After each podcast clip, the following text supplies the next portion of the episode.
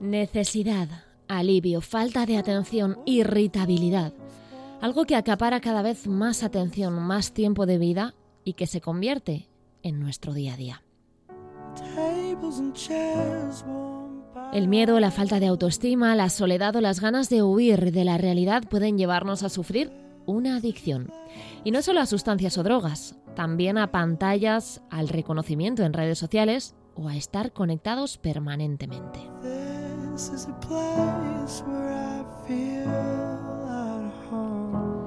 Hoy explicamos un poco sobre este problema, cómo abordarlo y por supuesto cómo sentirnos acompañados. Empezamos un nuevo capítulo de Serenarte.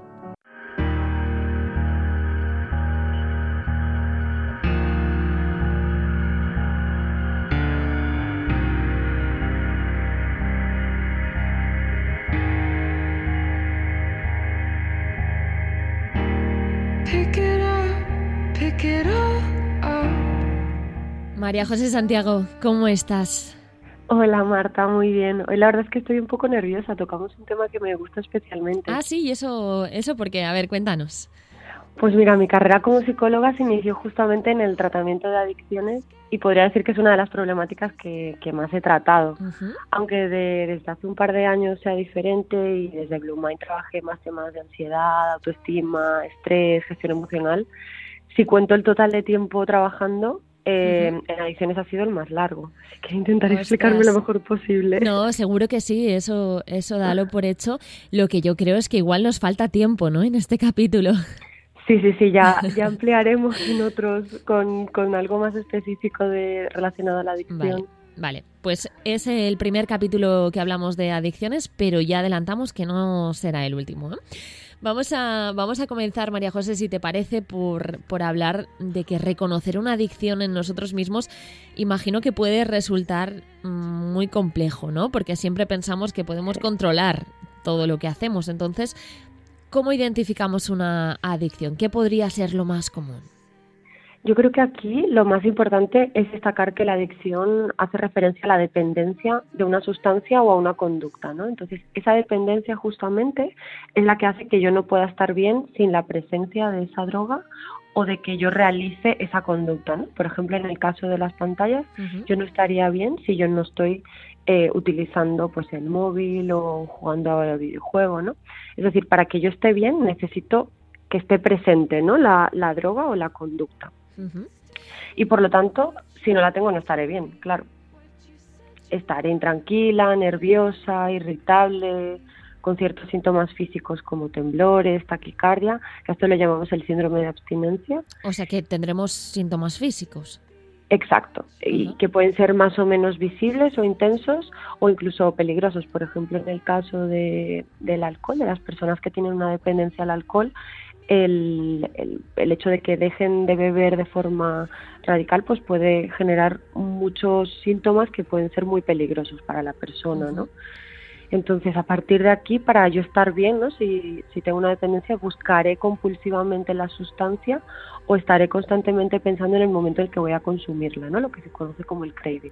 ¿Y en las pantallas sería igual que una adicción a sustancias?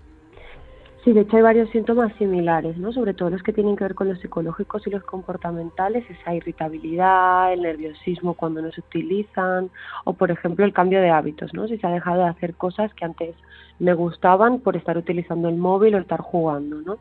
Esa incapacidad para dejar de utilizar la pantalla. Ajá. Podríamos decir que si yo, por ejemplo, voy un día a trabajar y me he dado cuenta de que me he dejado el teléfono en casa, eh, si me pongo más nervioso de lo normal o si creo que no voy a poder pasar el día o porque claro, eh, imagino que hasta llegar a esos síntomas eh, físicos que tú comentabas de temblores, taquicardia, es un paso más, ¿no? Pero se avanza por, por un principio que imagino que será más sutil, ¿no, María José? No sé. Claro, o sea, de hecho eso que tú dices del, del ese nerviosismo, también hay que analizar la funcionalidad, ¿no? Si tu trabajo, por ejemplo, depende de tu móvil, es normal que haya cierto nerviosismo. Bueno, pues vamos a decir si me voy a, pasear sin el teléfono móvil.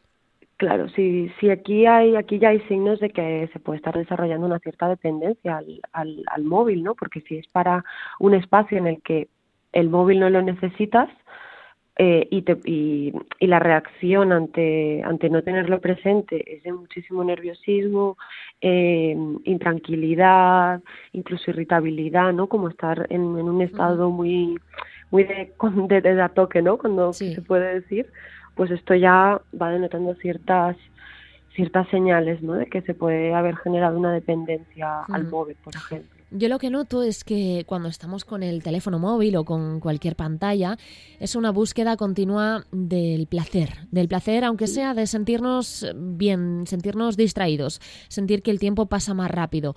¿Podría ser esto el inicio de un problema? Sí, pueden ser de hecho factores de vulnerabilidad, aunque no sean determinantes. ¿no? Me refiero que pueden hacer que se desencadene y se mantenga cierta conducta que puede derivar en una dependencia o en una adicción. Pero no solo dependería de esos factores. ¿Y, cuáles serían esos factores entonces? Existe una como una triada ¿no? de los factores que pueden desencadenar una dependencia o una adicción, que es lo que se conoce como el modelo biopsicosocial que este modelo explica que el consumo de sustancias o la dependencia viene determinada por tres factores que interactúan entre sí, ¿no? La, droga en sí o la conducta, por ejemplo, si es el caso de, de pantallas, que serían los efectos que ocasionan, la vía de administración, la frecuencia, la cantidad. Luego tendríamos a la persona, que sería la, la segunda, la segunda esquinilla ¿no? de, de ese triángulo, eh, que sería pues sus características biológicas y psicológicas, ¿no? Estos factores de vulnerabilidad o factores de protección, por ejemplo. Y por último, el contexto en el que se encuentra la persona, ¿no? El con quién, dónde, todo lo que envuelve ese, ese contexto alrededor del que sucede el consumo o el que se produce la dependencia. Entiendo que, vaya apareciendo poco a poco, también dependerá mucho de la persona, María José, pero me gustaría mm, ir un poquito más allá y ya pensar qué sensaciones se sienten cuando sabes que tienes una adicción y luchas contra ella. Claro que hay mucha culpa, se observa mucha sensación de ansiedad, nerviosismo ante la situación y todo lo que pueda venir y todo lo que eh, conlleva no cambiar una serie de hábitos y, rituales por así decirlo también mucha tristeza irritabilidad ya. ¿Y cómo se siente una persona cuando la adicción no la sufre ella, sino una persona cercana? Ya sabes que me gusta a mí pensar siempre mucho en el entorno.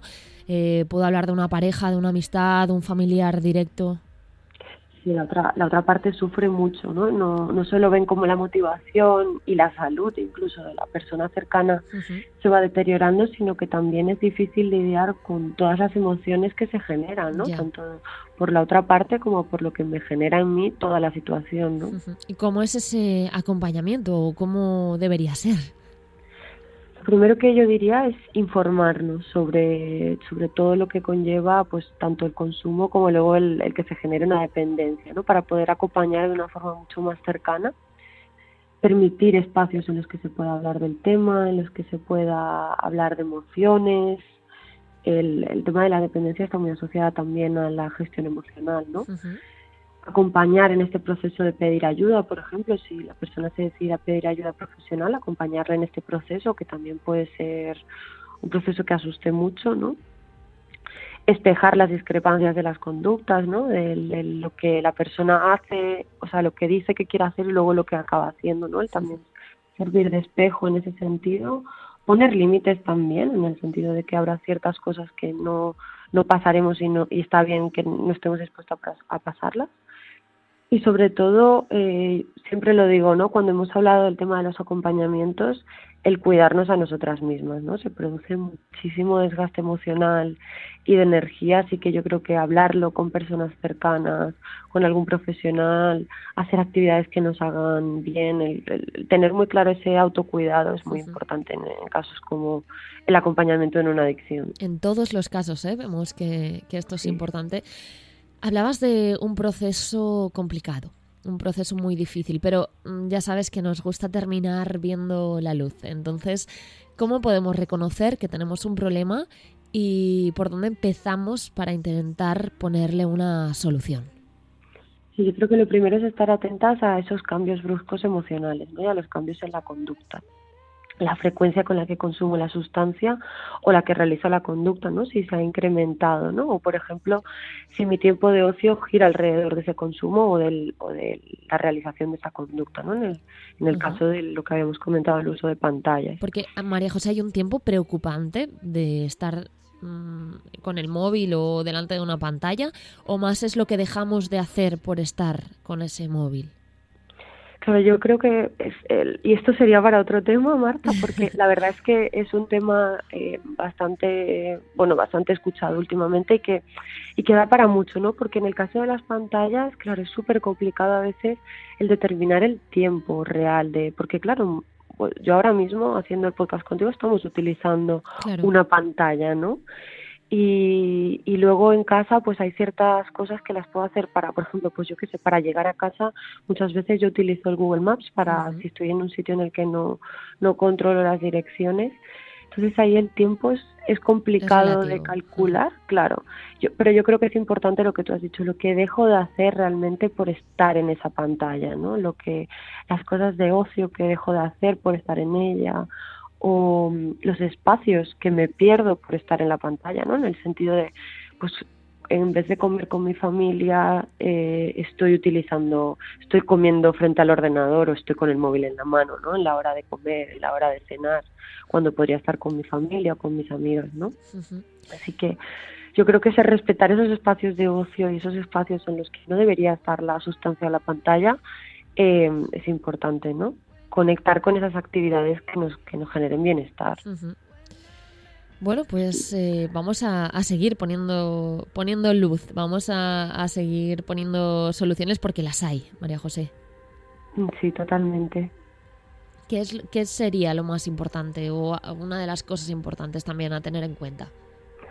Pues mira, yo creo que el, tener el propósito o la funcionalidad que muy clara de que tiene su uso, ¿no? Lo que comentábamos antes, ¿no? Si yo estoy utilizando la pantalla con una con un propósito muy claro, como puede ser el, lo que lo que decíamos, ¿no? El pillarlo para una dirección o pillarlo para utilizar algo puntual en el trabajo o para bueno, para, para tener esa funcionalidad muy clara, ¿no? Entonces, el preguntármelo, el qué función tiene en ese momento el, uso de la pantalla puede ser muy importante, ¿no?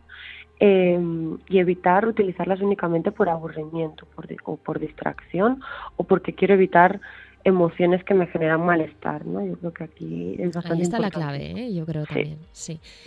María José, pues nos hemos alargado un poquito, pero no, no demasiado, así que imagino que este tema de adicciones podemos continuarlo en otra, en otra segunda parte cuando, cuando te apetezca hablar de, de este asunto. Vale, un abrazo a todos y a todos los que nos escuchan también.